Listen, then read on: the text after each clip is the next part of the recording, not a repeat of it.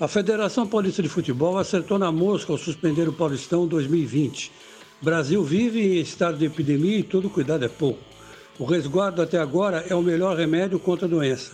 Na China foi assim e o índice de contágio quase chegou a zero. Por aqui, alguns clubes se beneficiaram com essa parada. Caso do Corinthians, no ritmo que estava, iria para a dois brincando.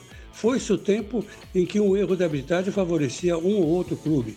Quem age dessa forma é afastado das funções. Pelo menos tem sido assim em São Paulo.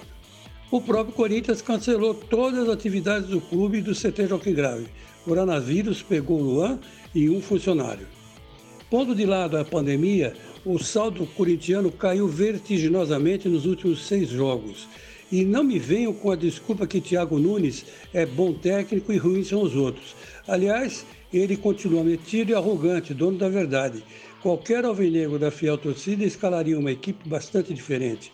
Alteraria essa filosofia ofensiva que ainda deixa a desejar.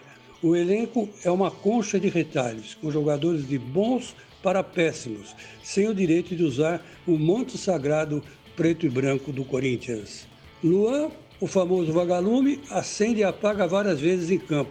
Já pegou o bichinho, o que leva a crer que os outros também podem ter contrariado.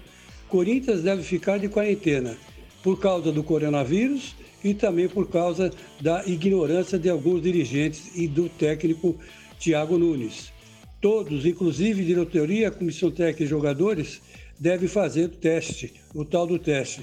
Mas aqui tem um outro teste que eles devem fazer, que é o teste da incapacidade. Afinal de contas, a saúde vale mais do que qualquer título.